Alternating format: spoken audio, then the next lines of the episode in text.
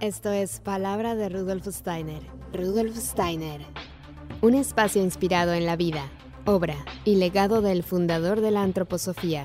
Un camino de conocimiento que conduce lo espiritual del ser humano a lo espiritual del universo. Palabra de Rudolf Steiner. Hola, ¿qué tal? Muy buenos días. Gracias por estar una vez más aquí en Palabra de Rudolf Steiner. Yo soy Caro Hernández y hoy estoy muy contenta porque tengo un invitado muy especial, como siempre. Él se llama Pedro Dor, es licenciado en musicoterapia por la Universidad del Salvador, en la que da clases desde hace 10 años en materias relacionadas a la investigación científica, metodología y epistemología. Forma parte del equipo de investigación de antropología de la religión VA, es exalumno Waldorf y estudiante del ISFD Perito Moreno orientado en dicha pedagogía. También es codirector y cofundador de la revista de antroposofía Numinos y actualmente se encuentra realizando la formación de Euritmia en la Escuela Argentina de Euritmia. Así que le doy la bienvenida a este espacio. Gracias por estar aquí, Pedro. Bienvenido a Palabra de Rudolf Steiner. ¿Cómo estás? Gracias a ustedes, muy bien, expectante por la entrevista. bueno, pues gracias por aceptar la charla que te hiciste del rogar, pero ya te tenemos aquí, así que estamos muy felices. y pues sí, como un año, ni se rogar. pero mira, no hay plazo que no se cumpla. Tal cual. Ahí estás. Entonces, bueno, pues primero me gustaría que nos compartieras ¿Cómo llega a tu vida la antroposofía? La verdad que fue una llegada muy paulatina o si se quiere eh, sin, sin buscarla porque llegué a través de la escuela a la que fui desde los cuatro años, que es la Rudolf Steiner de, de Florida, Vicente López, bueno, de Buenos Aires, Argentina. En ese sentido llegué a través de mis padres a la escuela y a través, bueno, de un, de un médico que fue el que nos presentó la, la pedagogía Waldorf y nos, recomendó esta escuela. La verdad que fue bastante como insólita la forma de llegar porque ninguno de mis padres estaba en contacto con la antroposofía o la pedagogía Waldorf. Y es más, ellos tienen formación académica, científica, en biología, se, dedicaron a la biología, bueno, mi padre todavía se dedica a eso, y después también, bueno, tienen otra faceta más artística también, Sí, hay como ahí una, una pequeño atisbo de una integración y después de la, cual yo tomo mucho de ese, ese conocimiento o de esa forma o actitud de, ver el mundo de ellos hasta el día de hoy, ¿no? Que me sigue marcando. Pero ellos no conocían la antroposofía ni están involucrados con el aspecto espiritual, así más exotérico, digamos, en, el sentido de entender a la, a la religión como un camino de búsqueda espiritual compartido y, digamos, institucionalmente, sino que ellos tenían sus búsquedas espirituales más personales, cada uno la propia, y bueno, se ve que algo de la antroposofía, algo de la figura de Steiner también les llegó, les resonó, y a partir de, eso fue que comenzaron a leer acerca de, la antroposofía, acerca de la pedagogía Waldorf, los modos que tenía la pedagogía Waldorf de entender y de concebir al ser humano, al niño, este niño en ciernes, que se va, que va creciendo y va tomando aspectos de, su entorno y que la espiritualidad juega ahí un papel fundamental y muy importante. Esta mirada integrativa que tienen del ser humano en la antroposofía y la pedagogía. Todo eso fue un aspecto llevando a ellos a, decidir que esta pedagogía era la pedagogía que querían para sus hijos. Así que esa fue la manera de entrar que tuve, que fue una manera de entrar, si se quiere, inconsciente o, no buscada, digamos, desde mi yo, eh, sí, desde un yo autobiográfico, quizás sí, desde un yo espiritual, si ahí nos metemos más con la antroposofía eh, como camino esotérico y de esa forma ahí sí podemos encontrar quizás que yo ya venía con una búsqueda y, ya tenía como la intención de, seguir este camino y ahí sí podríamos hablar de otro tipo de encuentro con la antroposofía espiritual, pero así a, grandes rasgos la manera que entré fue esta. y bueno, y que la recibiste y te, gustó, porque me imagino que habrá algunas personas que no les gustará o no sé. Sí, sí. Bueno, yo tengo una relación como, como tienen también muchos de, quienes fueron a los colegios Waldorf, por lo menos que yo conozco, que tenemos como una relación de cierta manera ambivalente con la antroposofía y con la pedagogía Waldorf, en donde por un lado tenemos como una admiración por esta pedagogía, nos ponemos la, camiseta de la pedagogía Waldorf, pero a su vez por otro lado sentimos como una necesidad de, revelarnos hacia la pedagogía y hacia la antroposofía y hacia la figura de Steiner muchas veces. Por eso digo como que hay una cierta ambivalencia, una, una tendencia así polar respecto a la, a la antroposofía la, la, figura de Steiner dentro de este movimiento. Y es algo lo que me lleva también a mí a, bueno, a, buscar, no solo dentro de la antroposofía, sino por fuera y en distintos ámbitos académicos, también respuestas y conocimientos y experiencias que me llevan no, no solo a quedarme con eso, no, y sobre todo porque este tipo de pedagogía se supone que te invita a, que pienses, ¿no? Y a que creas y construyas, digamos, tu manera de vivir en ese trabajo de autoconocerse a partir de ahí, ¿no? Entonces, tampoco podemos imponerlo, como decir, esto es la, la, ley universal y si no sales de aquí no vas a entender nada. Claro, exactamente. En ese sentido, es como que uno puede apreciar como una especie de contradicción, porque, bueno, te enseñan, de alguna manera te, están dando las herramientas para ser crítico con la misma pedagogía y la misma antroposofía en la educación Waldorf. Porque ellos lo que buscan es que uno, o por lo menos lo que se busca, buscan líneas generales, es que uno pueda, a partir de sus propias herramientas y propio conocimiento y propio proceso biográfico, poder llegar a una, a una libertad, que nunca va a ser una libertad absoluta, pero por eso se habla de la pedagogía Waldorf de un camino hacia la libertad, no, de la no eh, el camino de la libertad o la libertad, una pedagogía de la libertad, sino que se habla siempre de un camino hacia.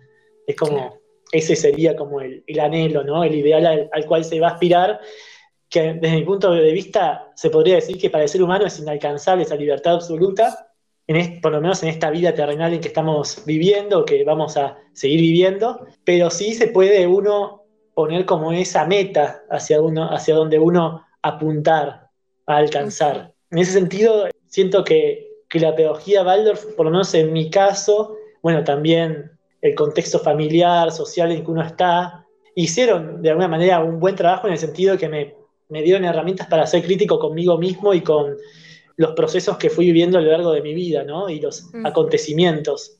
Claro, es importante recalcar que no es un adoctrinamiento. Bueno, ese es uno de los temas como más candentes dentro del movimiento antroposófico y por fuera también. Mm.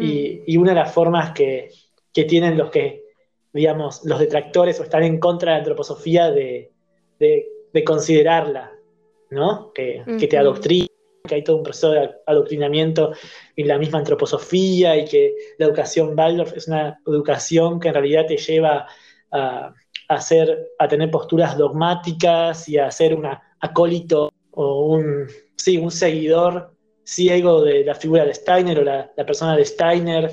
Y bueno, pero uno viéndolo desde adentro, si bien a veces se ve cierto dogmatismo en muchos casos, como que eso también de alguna manera impera, no lo veo de esta forma, ¿no? Como, eh, por lo menos en mi educación, noté precisamente lo contrario, que te dan herramientas como para poder eh, salir de ese, de ese dogmatismo o, de, de, la posibilidad de los dogmatismos que hay. Por lo menos te da luz para poder observar dónde están esos enquistamientos asocio mucho el dogmatismo con, procesos de enquistamiento, de está como solidificado, ¿no? Y, es tan denso ese, como ese, eh, ese proceso de endurecimiento que no te permite fluir. Y está en el fluir que uno se abre y dialoga. El, fluir te da la posibilidad de dialogar. Y bueno, ¿y cómo nace la revista Nubinos? En razón a la revista Numinous tiene un inicio en realidad en otro espacio o iniciativa que se llama EGESBA, que significa, EGESBA es, la E es por espacio la J es por jóvenes, es decir, un espacio de jóvenes por una educación superior basada en la antroposofía. Esas son las iniciales del nombre. Lo que buscamos en ese grupo que se inició en el 2012-2013 era eh, generar de a poco los cimientos de una universidad antroposófica, en principio latinoamericana y argentina latinoamericana, porque sentíamos que acá en, Latinoamérica, sobre todo en Argentina, se habían dado muchos pasos en relación a la antroposofía de crecimiento, pero se había quedado hasta la educación superior, pero no universitaria, porque ahora tenemos el, el profesorado Perito Moreno, que es un profesorado que da título oficial, reconocido, es un instituto de educación superior basado en antroposofía, que eh, lo que busca es eh, formar para docentes de nivel inicial o primaria. Por ahora está en, está mm. en esos dos eh, ámbitos, ¿no? Entonces lo que planteamos desde esta universidad antroposófica idealizada era que pudiera dar formaciones y carreras no solo para las formaciones docentes, sino que en esa universidad pudiera estar la carrera, por ejemplo, de medicina orientada en la antroposofía, la carrera de psicología, de filosofía, de economía, etcétera, etcétera, todo desde una concepción antroposófica del ser humano, con todo lo que eso implica, ¿no? A nivel no solo teórico, porque ese conocimiento, por lo menos a mi modo de ver, tendría que estar de alguna manera, sino también todo lo que implica a nivel práctico, vivencial, porque por lo menos los que estudiamos pedagogía Waldorf, eh, tanto a nivel de, digamos, la formación básica como después yo seguí estudiando pedagogía una vez que terminé en el, profesorado Perito Moreno, sabemos que teoría sin vivencia es una teoría muerta, vacía, sin sentido. Entonces lo que se busca desde la antroposofía y desde la pedagogía Waldorf es darle vida a ese conocimiento, darle eh, sustancia. Y lo mismo buscamos con la universidad, con este proyecto de universidad. Así surge ESBA con este impulso y a partir del 2015 es que empezamos a pensar en un proyecto eh, vinculado a la comunicación y al periodismo, que era realizar una revista que siga también este mismo impulso inicial de, de GESBA, pero llevado ya a algo más eh, concreto que era una revista en papel. En sus inicios, eh, Numinos fue una revista en papel. Tenemos el primer número así. Y que, y que contuviera tanto conocimientos antroposóficos vinculados a la antroposofía, como también conocimientos de otras tradiciones o disciplinas, pero que de alguna manera estén articulados o en diálogo con la antroposofía. Esa fue como nuestra intención inicial. Y en un comienzo lo habíamos llegado mucho hacia el ámbito académico, pero porque estaba este impulso de, la Universidad Antroposófica. Con el correr del tiempo, 2016, 2017, ya la revista empezó a cambiar este impulso inicial, o por lo menos a tomar un camino diferente, y empezó a ser una revista sobre todo de divulgación cultural y artística, y a dejar un poco esta idea de ser una revista eh, netamente académica o que, o que buscase este diálogo con la academia. Si bien se, subió, se, siguieron sosteniendo artículos vinculados a lo académico, pues siempre eso estaba en mi afán, estaba esa búsqueda, también con la incorporación también de Martín, que estuvo ya desde un comienzo, pero acá empezó Martín Godino a tomar también más eh, relevancia en todo este impulso, que es con el que ahora codirigimos la revista, a partir de, su incorporación en este sentido, también llevar lo poético a la revista, el arte desde lo estético, como darle un giro desde otras revistas también. Quisieron que la revista no sea solo una revista que busca dar a conocer a la academia, la antroposofía, con, con el lenguaje técnico formal que tiene la, la ciencia o la academia del día de hoy, sino que también sea un contenido que llegue a un público más general y que sea un, tipo de lenguaje más asimilable, no tan técnico. Y bueno, y desde 2019 aproximadamente, a partir de, sí, a partir de la pandemia, de todo este periodo que todavía estamos dentro, la revista comenzó a hacerse digital, únicamente digital. Ya había empezado a ser digital, pero ahí en el 2019 empezó como a cobrar un impulso más fuerte eh, la idea de digitalizarla y de, poder también ponerle más energía a la revista. Porque fue así, en el 2015, desde el 2015 hasta el 2016-17, la revista cobró un impulso fuerte, fue al inicio. Después, entre el 17 y el 19, la, revista se durmió un poco. Si bien habíamos, si bien sacábamos un número por año aproximadamente, la revista se fue durmiendo. Y después, a partir de, la, de la pandemia, de finales de 2019, principios de 2020 hasta ahora, la revista, la revista tomó un nuevo impulso y empezamos ahora no solo a, hacer, digamos, una revista en papel, eh, no solo un número así con, con, escritos, con artículos y todo eso, sino que también empezamos a, darle importancia a lo que son conferencias, charlas de diferentes personas de antroposofía.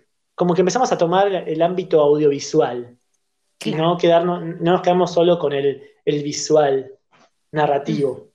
Pues muy bien, porque es justo lo que se está llevando ahora, ¿no? Entonces, además de que, bueno, ustedes tienen un diseño muy lindo, a mí me encantan los colores que han elegido, el cómo lo tienen diseñado, es muy moderno, es muy fresco y, bueno, los artículos que han publicado son muy interesantes, que como dices, bueno, en los que he podido leer de música y, y son temas que son interesantes, yo creo que para mucha gente te resuelven las cuestiones que puedes tener y como que siempre ese, ese medio que te acompañe, o sea, si yo tengo algo que me gusta, ¿no? Cualquier tema, y, y tengo medios de comunicación que me acompañan, es algo que se agradece siempre, como que uno se encariña y, agradece que te estén acompañando en ese tema y te traigan información interesante y esa, esa comunicación también es muy bonita y no se puede perder, ¿no? Sí, bueno, otra cosa que, que diferencia esta revista con otras de antroposofía es que nosotros no buscamos publicar artículos de Steiner, de Rudolf Steiner. Es más, en la revista no hay ningún artículo que sea de Steiner propiamente. Pero eso porque también es parte de nuestro ideario con la revista, por lo menos el que mantenemos hasta el momento. Querer de alguna manera trascender o, o plantear de que si la antroposofía va a seguir como un camino posible y un camino con, un verdadero peso a nivel cultural y social, la antroposofía tiene que de alguna manera dejar la figura de Steiner, pero porque eso pasa en, todo, en toda ciencia, en todo ámbito sí, científico, y la, antroposofía, por su nombre, es ciencia espiritual, es un, camino también científico. Mm. Entonces, nosotros planteamos eso, ¿no? que la antroposofía en algún momento idealmente, por lo menos yo lo, veo así, ¿no? Idealmente uno podría decir, eh, hablar de antroposofía sin estar todo el tiempo buscar, eh, tomando a Steiner como referente de todo, todo, todo. Es como que poder salir de esa, de esa lógica que está en, todo comienzo de los, de los movimientos, pero que cuando se, se solidifica, toman como más fuerza y más forma, ya esa figura que era tan importante del líder, de alguna manera se disuelve, pero porque ya eh, toma un impulso propio el movimiento, una autonomía, más allá de, esa, de, ese líder que le dio inicio. Claro, me has hecho recordar un poco, no sé por qué lo estoy relacionando así, pero me, me sale, eh, por ejemplo, un árbol genealógico, ¿no? Normalmente tú ves tu árbol genealógico hasta cierto punto, ya más arriba no ves, o sea, ya no ves del tatara, tatara, tatarabuelo, ya ni siquiera te acuerdas. Claro. Ves, lo otro, ¿no? Que ha ido creando cosas nuevas, claro. Y a su vez lo tenés en la sangre, a ese tatara, sigue estando en uno. Le dio forma a uno de alguna forma, ¿no? De alguna manera. Sí, está bien tenerlo presente, pero bueno, que no se vaya por el camino de eh, de ya creer que esto es una religión, porque además él fue el primero que dijo, hagan este conocimiento suyo y, no estén, o sea, lo que han dicho todos los grandes maestros, ¿no? Jesús, no creen religiones a partir de mí, bueno, pues todas las religiones a partir de Buda, ¿no? sí, sí, sí. Bueno, siempre pasa eso. o generalmente pasa eso. Exactamente. Sí. Entonces, bueno, pues está muy interesante la mm. propuesta que, están haciendo ustedes y es bueno tenerla presente, sobre todo para la gente que se quiera acercar en algún momento con ustedes a, participar, ¿no? Que lo tengan presente. Eso no, no quiere decir que no, no valoremos la figura de Steiner, ni mucho menos, porque lo tenemos como una figura muy importante para nosotros y para la revista. De hecho, consideramos como el padre de la antroposofía Steiner y que hoy día sigue vigente su obra pero nos parece también, o por lo menos me parece a mí, que a veces pecamos de mencionarlo más o de traerlo más al presente de lo que quizás se debería traer, ¿no? O, es, es beneficioso traerlo, porque a veces me parece que esta, esta como necesidad que tenemos de, tener una referencia externa y de tenerlo como un, padre, una figura así paterna, hace que de alguna manera perdamos nosotros también nuestra posibilidad de, una mayor libertad y autonomía, de, olvidarnos un poco de nosotros y estar pensando o, actuando de acuerdo a lo que Steiner dijo o dice y no de acuerdo a lo que nosotros, a partir de nuestros propios conocimientos y experiencias, podemos decir. Pero porque además todo va desarrollándose, todo todo lo que es eh, la cultura desde Steiner ahora hizo cambios impresionantes, hay cambios de paradigma que se fueron dando, y si uno se mantiene con, lo, con Steiner y, el contexto de Steiner y se queda con eso, se pierde de poder de alguna manera articular o dialogar con el presente. Entonces viene por ese lado también. Claro, es interesante lo que dices porque cuando, bueno, la mayoría de las veces yo creo, bueno, al menos yo, he experimentado el que si yo adopto una doctrina, una forma de pensar, pues ya no soy responsable yo, ¿no? no es que a mí eso fue lo que me enseñaron y yo estoy obedeciendo, ¿no? Y eso también es muy cómodo, también puede pasar. Y también la otra pregunta que hay que hacerse es si realmente pensamos, porque a veces creemos que nuestras decisiones son pensadas, pero realmente pueden ser que estén obedeciendo a algo que ya es como un mecanismo, es parte de nosotros porque es, lo más sencillo, lo más cómodo. Ya, es que de verdad ya no nos damos cuenta si realmente cada acción que llevas a cabo en tu día es gracias al pensamiento o es porque ya está mecanizado en ti y lo haces porque te lo han enseñado, ¿no?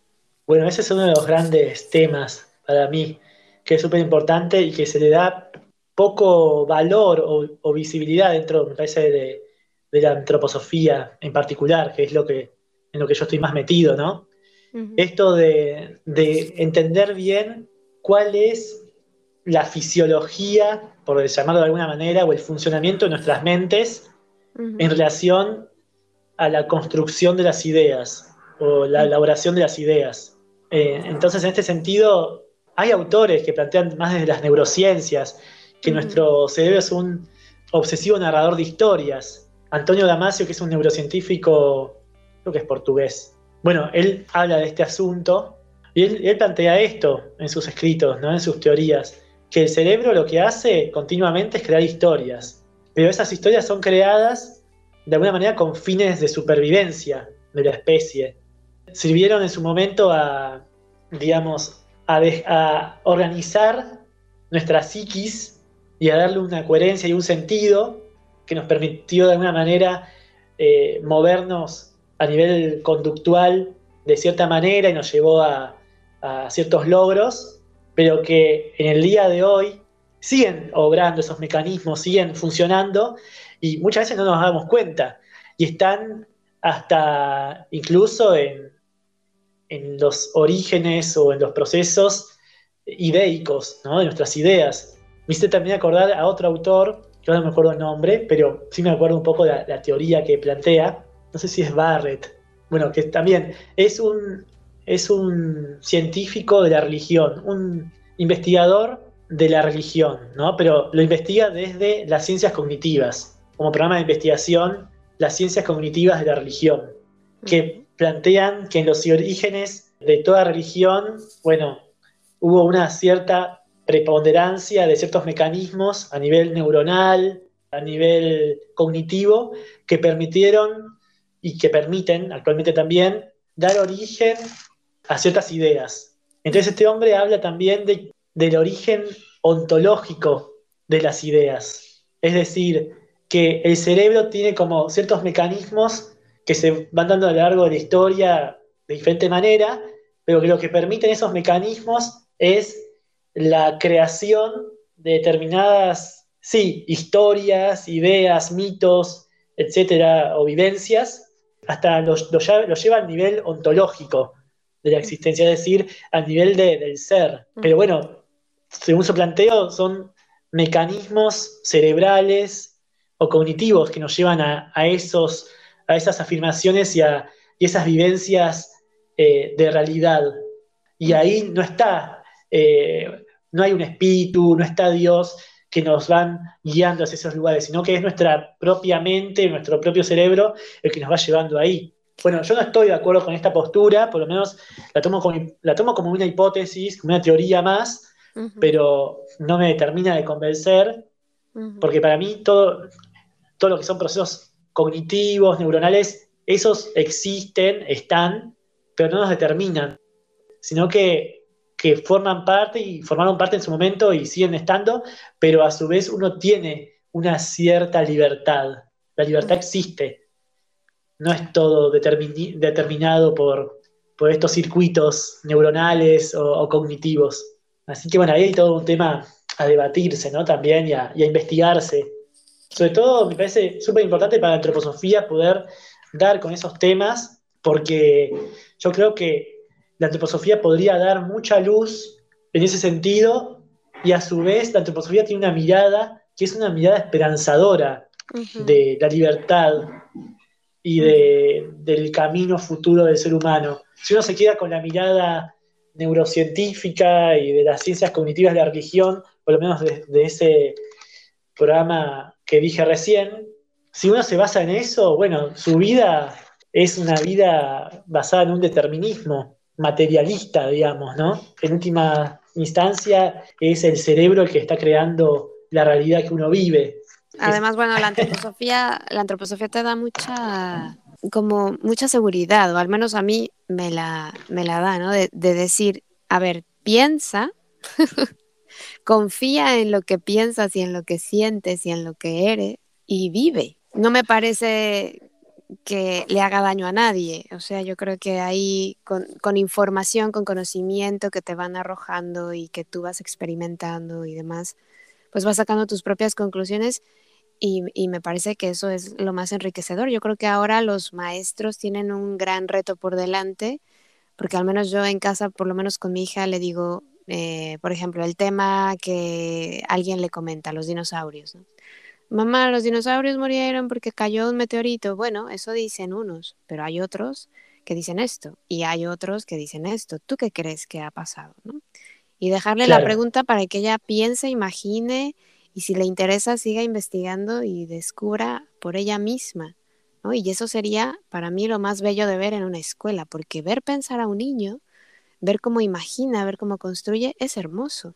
Exactamente. Sí, bueno, y ahí para que se logre eso, ese proceso de enseñanza-aprendizaje, a mi modo de ver, es sumamente importante el autodesarrollo y la, autoeducación por parte también de los docentes y de los padres en general, ¿no? Pero sobre todo de los docentes, si estamos hablando de una escuela, cobra mucha importancia porque a veces se da esto de, bueno, imponer de alguna manera mi propia mirada, mi propio sí, mis propias lógicas de pensar la educación o de pensar al otro y de, pensar su, aprendizaje, que, lleva a que también dentro de la misma pedagogía Waldorf, en lugar de, ser un aprendizaje libre desde la vivencia y desde la experiencia, termina siendo un, aprendizaje, por un lado dogmático, pero por otro lado también que, muerto, si se quiere, un aprendizaje muerto, un conocimiento muerto que se transmite y que en lugar de abrir y dar una apertura, condiciona y cierra. Por ejemplo, yo tengo algunos recuerdos de, del colegio Waldorf, de algunas vivencias con los colores, ahora se me ocurre, por ejemplo, en donde, bueno, yo asocio tal color a tal, a tal letra.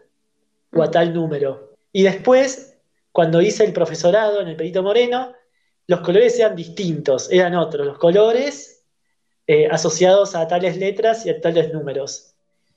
Y hasta el día de hoy que no puedo del todo hacer ese, ese esfuerzo para asociar de esta otra manera distinta el color al número o el color a la letra. Me quedó muy arraigada la primera forma, pero no sé en última instancia si esa primera forma fue, es la forma más ideal o más cercana a la verdad, a lo verdadero, ¿no? Entonces, ese tipo de cosas me hacen ruido de la pedagogía Waldorf. Me hacen ruido en realidad, sobre todo en el sentido de, pensar eh, hasta qué punto se le da realmente importancia a la autoeducación por parte de los maestros y se hace ese proceso dentro de la pedagogía, porque a veces siento que hay más dogmatismo en la pedagogía Waldorf que en una escuela que es tipo de pedagogías o, escuelas con una educación estatal, oficial, pública. Entonces, bueno, esos son temas que, que voy pensando también y lo asocio mucho a mi propia biografía como estudiante en un colegio Waldorf. O sea, que es un reto que hay que vivir y enfrentar y, transitar, ¿no? No creer que como ya tenemos este conocimiento ya estamos en lo correcto, sino seguir trabajando en él para mejorarlo dentro de lo que cabe. Claro, sí. Sí, y después también intentar, es como un, no sé si un consejo que doy, pero bueno, como una, una idea que se me ocurre, ¿no? no intentar tomar como la palabra eh, de, porque se juega mucho en la pedagogía Waldorf, me parece a mí, lo que se llama el sesgo de autoridad. Es decir, si fulanita o fulanito, por ejemplo, una maestra con mayor trayectoria y mayor experiencia y, conocimientos, dijo tal cosa acerca de un color o acerca de una canción, no por eso tomar como esa eh, una, una, verdad legada que hay que reproducir y copiar, porque pasa también mucho eso, de, sentir a veces que, bueno, las canciones llegan por vía, de vía oral o vía de tradición, entonces son replicadas por otros, pero sin, cuando son replicadas, justamente al, ser replicadas, hacer una, hacer una copia,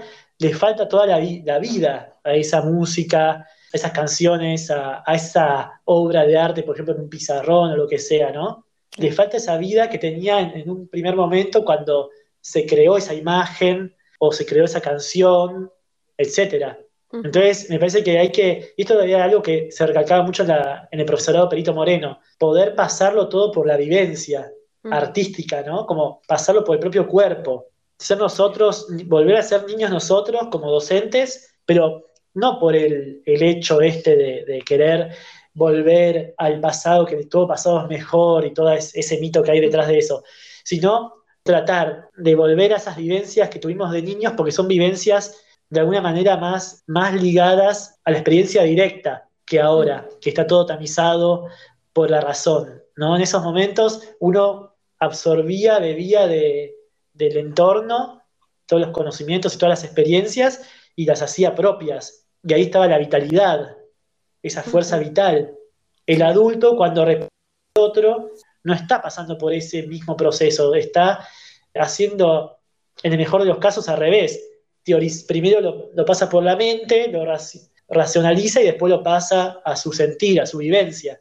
Bueno, ahí como que empezar como a jugar con esas fuerzas y no dar todo por hecho, que también se relaciona con esto de, la figura de Steiner como autoridad autoridad amada o no, pero como esta figura de Steiner y, rendirle como un culto exagerado en algunos casos y tratar de, bueno, de poder uno mismo hacer ese proceso y encontrarse uno mismo con uno mismo, no con, con el otro, con otros, sea Steiner, sea Goethe, sea quien sea, ¿no? Encontrarse con uno mismo y desde ahí actuar y desde ahí pensar Sí, bueno, nos queda mucho trabajo por delante. Yo creo que es un buen consejo el que dejas ahí para mirarlo y para trabajar en ello, porque, bueno, yo, yo te voy a decir de la pedagogía normal, ¿no? Que es a donde va mi hija. Sí. Es tristísimo ver a los maestros. De verdad que yo creo que tiene más vida el poste de la calle que el maestro. O sea, ya ni te sonríen,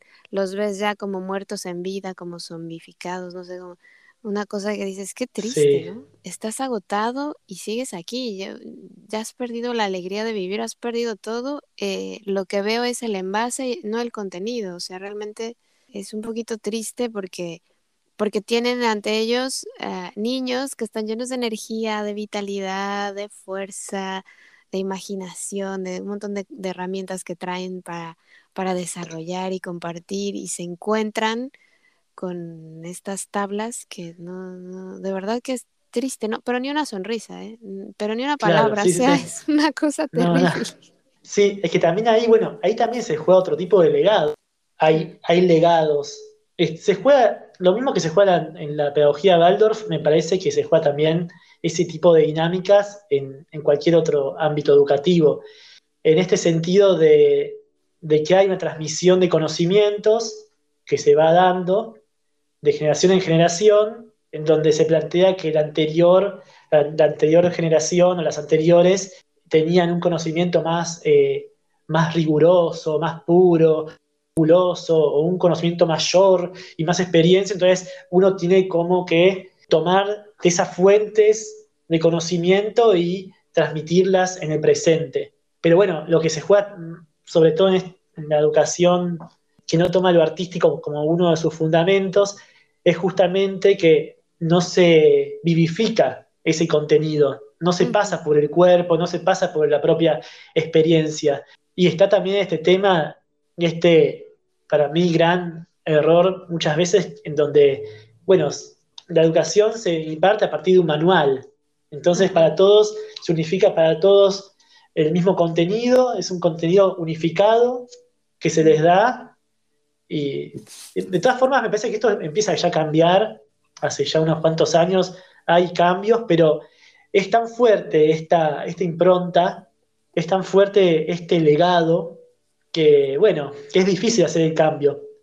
Eh, hay investigaciones sobre este tema, porque por ejemplo, ahora lo que la educación, por lo menos a nivel filosófico, la educación que tiene más vigencia, las teorías más vigentes son las teorías constructivistas en cuanto a lo educativo, que son teorías que se basan en que eh, el ser humano, a lo largo de su proceso vital, va construyendo la realidad. La realidad es una realidad compartida y construida. Y es ese, digamos, ese principio que se comparte desde el constructivismo, es un principio que ponerlo en práctica, llevarlo a, a, lo concreto y al día a día de una escuela, por ejemplo, de la educación, es muy complejo. Es más fácil quedarse con el paradigma anterior, que es el paradigma basado en el, realismo ingenuo, en donde se plantea que nosotros venimos con una mente como si fuera una tabula rasa, nuestra mm. mente a la que hay que incorporar el conocimiento y uno es pasivo frente a, ese, a esa incorporación. Bueno, ese es un paradigma que ya quedó en el pasado, ya no, no se considera que sucede eso. Pero a nivel práctico, y a nivel de la experiencia es mucho más fácil reaccionar o, intervenir basado en este paradigma antiguo que en el nuevo, porque el nuevo implica todo un trabajo por parte del docente y por mm. parte del alumno de construcción del conocimiento, un trabajo más activo, un trabajo como el que se da de alguna manera la pedagogía Waldorf o la Montessori, mm. donde hace, el conocimiento se va construyendo a partir de la experiencia, de la vivencia, o de otras educaciones también que son consideradas alternativas, que también plantean esta idea, ¿no? De un conocimiento activo, de, un sujeto activo frente al conocimiento y todo esto. Pero una de las razones así básicas por las cuales e, este tipo de educación no tiene tanta incidencia y no termina siendo la educación que se toma como, como digamos, de forma más generalizada, es por este principio de que es más costoso a nivel cognitivo, a nivel emocional, a nivel de un montón de funciones, es más costoso esta forma, más activa que la anterior. Hay algunos estudios al, respecto de eso. No son estudios que, vienen de pedagogía Waldorf, de, de, Montessori, sino que son estudios que vienen de, la, de las ciencias cognitivas, de la psicología cognitiva del aprendizaje y de todos esos ámbitos. También te quería preguntar sobre Esto que decías hace un rato de la Universidad Antroposófica que quedó ahí idealizada. y yo va a seguir, va a seguir estando así. Pero bueno, se puede, se puede ir más allá, ¿no? ¿O no? ¿O, crees que es muy complicado traerla? A ver, yo creo que sí, se puede. Y de hecho, para mí va a ser algo que se va a dar en algún momento, porque ya existen en el mundo otras universidades antroposóficas o con orientación antroposóficas, algunas eh, que lo, comparten más que otras, o algunas que lo expresan más que otras, digamos, hacia afuera. Eh, por ejemplo, hay en, Alemania por lo menos dos universidades antroposóficas o con, esta, con esta orientación. Después hay una en Noruega, así también muy importante. Después hay, tengo entendido, en Brasil, algunos impulsos en este, en este sentido. No sé si en Estados Unidos también hay, ahí yo la verdad que desconozco, pero sé que a lo largo del mundo, a lo largo y ancho del mundo, se van dando impulsos similares al que estaríamos proponiendo desde este espacio. También acá tenemos el antecedente del Pedrito Moreno, como ya dije antes, así que me parece que es algo que se va a dar en algún momento, de, digamos, de una forma bastante como natural. Lo que no sé es si nosotros veremos esa universidad mientras estemos vivos o, será, serán otras generaciones las que la, lleven a, cabo, ¿no? La que la construyan y co-creen. Sí, porque ahora justo te iba a preguntar si los maestros de infantil o de primaria tienen todo ese reto encima, pues los de universidad estará igual, ¿no? De, esfuerzo y de, y de trabajo, o más. Sí, y hasta algún punto puede ser que más, porque me parece que la pedagogía, lo que es la pedagogía Waldorf, está ya, por lo menos acá en Argentina, está mucho más como asimilada, naturalizada que otro tipo de profesiones o disciplinas, como puede ser la filosofía, puede ser la, economía. Si bien hay impulsos en, esos sentidos, la verdad que me parece que, que la pedagogía ya tiene un lugar importante por lo menos en el imaginario social argentino, ¿no? Como que ya tiene, además lleva muchos años acá, ya se cumplen como 80 años, 75 años o más de la primera escuela Waldorf acá en Argentina, así que tiene una historia. Otras profesiones, la historia es más corta. Y también se juegan muchos intereses, por ejemplo, en lo que es medicina se jugarían intereses distintos, en lo que es psicología, bueno, también, en lo que es economía o en lo que es dinámica, yo creo que también se deben jugar otros tipos de intereses ligados a lo político, económico, que, a lo mejor de alguna forma podría llegar a, obstaculizar ¿no? este proceso. Pero me parece que en algún momento se va, se va a terminar dando, se va a terminar generando y cristalizando esta idea. Claro, sería muy bello también verlo y, bueno, no sé, yo creo que la gente agradece incluso cuando recibe un conocimiento que te da muchas posibilidades. Es algo que, que te libera, ¿sabes? Porque tener que estar en lo correcto, cumplir solo con eso, cuando a veces el corazón te late para otro lado. Claro, por ese lado venía la idea de hacer una, una universidad antroposófica, por el lado de, de poder poner en sintonía lo que uno siente con lo que uno piensa, con lo que uno hace. La coherencia, ¿no? Lograr esa coherencia, sí. Tan difícil hoy en día, porque el sistema muchas veces no te lo permite. Incluso a veces no sé si es que no te lo permite, sino que no, ni siquiera se, plantea como posibilidad. Es como que el arte puede llegar a, la universidad, de hecho llega a las universidades, los, los procesos artísticos, el conocimiento a partir del arte. Yo también trabajé varios años en una en un instituto universitario de investigación en hospitalario, no quiero decir el nombre, pero bueno, también trabajé ahí. Y a partir de, ese trabajo me di cuenta que el arte puede inmiscuirse, puede entrar en diálogo con, el conocimiento teórico. De hecho, lo, se lo está haciendo en esa, universidad, por lo menos en esa facultad donde yo estuve trabajando. Pero siento que si desde digamos, la cabeza de la institución no tiene eso como ideario, muchas veces termina disolviéndose ese impulso o no, o no llega del modo que debería llegar o podría estar llegando a los estudiantes. Pues en esta materia yo estoy, bueno, estoy, en, esa universidad, en ese instituto universitario, estoy dando, o estuve dando, ya ahora no doy más, pero estuve dando materias vinculadas a, la medicina, el arte y la cultura, materias así introductorias a esos temas, y también que se dan en los primeros años de la carrera de medicina, de enfermería y de nutrición. Bueno, los alumnos tienen como tareas eh, que realizar actividades artísticas, ya sea a través del arte plástico, a través de la música, a través del teatro, etcétera, etcétera. Pero desde, digamos, los que gestan la universidad o los que gestan, los que tienen en este momento, digamos, la dirección del instituto, no saben, no están muy al tanto de todo esto o no comparten esta idea que se tiene. Entonces ahí hay también como un cierto cortocircuito o un cierto como proceso que no se, llega, no se lleva a cabo como globalmente, integrativamente.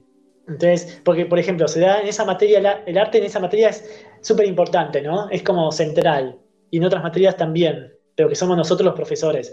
Y después van a otras materias y nada que ver, es como que tienen, no, está el arte en todas las materias, está en, dos o tres y las demás tienen la, la vida tradicional y bueno, son esas dinámicas. Entonces es como que en ese sentido me pongo a pensar, ¿no? ¿Hasta qué punto uno está realmente ayudando en ese proceso? Seguramente algo sí se ayuda, porque uno da herramientas artísticas para pensar en relación al cuerpo, a la vivencia, pero en un mar, si uno pone una, gotita de agua, ¿no? En un mar que es totalmente distinta, lo poquito que uno pone, de alguna manera se disuelve en ese mar. Generalmente, a veces no, pero en líneas generales. Entonces, esta universidad antroposófica vendría a ser como un proyecto global en donde se integre el arte, la religión y la ciencia. Al estilo de, las, de los templos antiguos, ¿no? De estas de, estas, de esta idea de templo que había antes como un lugar donde está el, conocimiento así como trascendental o espiritual de, un pueblo, de una cultura, y a la cual uno puede acercarse a través de, no solo desde la lectura, sino también desde la propia vivencia. Pues ojalá, ojalá vuelvan esas universidades que nos hacen falta, porque yo creo que muchos, muchos seguramente las disfrutarían y sacarían provecho de ello y además pues cambiaría completamente toda nuestra manera de vivir y de percibir la realidad. Así que ojalá se Sí, sería lindo que se dé algo así. Sí, y, bueno, después también a, raíz de esta idea de la universidad, pues lo que nos planteábamos era, esto de, bueno, hay una universidad en el medio de una ciudad X, por ejemplo en Buenos Aires, surge una universidad antroposófica. La gente sale de la universidad y después se va a su vida diaria, común, digamos, que no tiene nada que ver con, lo que se vivió, vivenció y experimentó en esta universidad. Entonces ahí nos preguntábamos hasta qué punto esta idea de, esta universidad no tendría que ser como también pensada como si fuera una comunidad, una ciudad universitaria, en donde el centro esté en la universidad, pero uno después vive en esa universidad en ese centro. Sí, una cosa así. Bueno, fueron surgiendo distintas ideas. Pues este ojalá, que se vaya dando, no lo dejen para que para que florezca y ojalá que se dé, porque la verdad es que es, interesante y, ya es cuestión de que uno empiece y se dé en un lado para que se siga dando, ¿no? Después. Sí, sí, es como que la idea está, ¿no? Ahora ya la idea está, eh, la semilla está sembrada, pero ahora falta que, que se tome como las riendas del asunto y, un grupo de gente pueda como hacer que florezca o que crezca esa, esa semilla. Igual yo creo que esa semilla está hace tiempo ya, ya está hace no sé cuánto, pero muchos años, digamos. No soy el primero que habla de un, de un asunto así, ¿no? Como que ya hubo otras personas que ya hablaron de este tipo de ideas, pero lo que va pasando siempre es que queda como idea, va quedando a otras generaciones, ¿no? Y va, Otra cosa que siento importante en esto, si se quiere hacer una universidad antroposófica, como es tan eh, sagrado este proceso que se tiene que dar, no tiene que surgir desde la cabeza. Es como que se tiene que dar desde un impulso espiritual. Por eso yo por momentos es como que dejo la idea a un lado, no la, no la toco, porque siento que si yo ahora me pongo con la universidad, sería forzar un poco las cosas. Entonces, por eso quiero primero hacer otros caminos, por ejemplo, ahora estoy con la euritmia, ahora empecé con la formación, ah, estoy como retomando la formación de euritmia, que son como 4 o 5 años, que es súper intensa, pero yo digo, bueno, si salgo de euritmia y sigo manteniendo esta idea de, de la universidad, ahí quizás me anime a, a meterme más en serio con, todo este proyecto. Si cuando salgo de Euritmia salgo con una idea totalmente distinta u otra, otro proyecto, hago el otro proyecto. Pero como que no quiero que, esta universidad nazca desde, desde la cabeza de la gente. Es como un, anhelo mío, ¿no? Como que sería lindo que, que nazca desde de una necesidad real, social, que se presente, cultural o espiritual que nazca desde ahí. Claro, pues si te toca que te irás rodeando de las personas que te van a acompañar en el camino. Sí, claro, una cosa así. Sí, que surja de sincronías, que se vayan entretejiendo. Bueno, pues ya veremos qué pasa, en unos años ya nos contarás. Ya veremos. Mientras tanto, pues que siga triunfando la revista Numinus y bueno, quien quiera participar que se ponga en contacto con ustedes, ¿no? No sé si tengas algún medio de contacto. Sí, tenemos. Tenemos, eh, bueno, la página web que es www.numinos.antroposofia.com y después para comunicarse con nosotros a través del mail, nuestro mail es numinousinformes, todo junto también, arroba gmail.com. Pues ahí quien quiera colaborar y compartir lo que sabe, pues que se ponga en contacto con ustedes y a seguir trabajando porque es así como cambian las cosas. Nos gustan. Y sí, o que no nos terminan de llenar. Exactamente. bueno, quería agradecerles a ustedes por este espacio que nos brindaron a la revista y a mí. Pues yo siento como que es un espacio que le brindaron a la revista. Así que quería agradecerles por eso de parte también de Martín Godino, que es con quien estamos ahora llevando a cabo la revista, y de parte mía. Y, bueno, seguimos trabajando en conjunto, dialogando. Así que bueno, quería agradecer por eso. Y este año se van a venir, bueno, nuevas charlas, estamos también pensando en cursos para hacer y, y, también darle una impronta especial a este primer, primer impulso que ya les mencioné a lo largo de la charla, acerca de lo académico y la antroposofía. Que ahora ya empezamos a, a grabar algunas acerca de eso, de esos temas. Así que bueno, en principio todo eso. Pues muy bien, suena muy bien. No, al contrario, gracias a ustedes por el trabajo que hacen. Y pues los leyendo y viendo.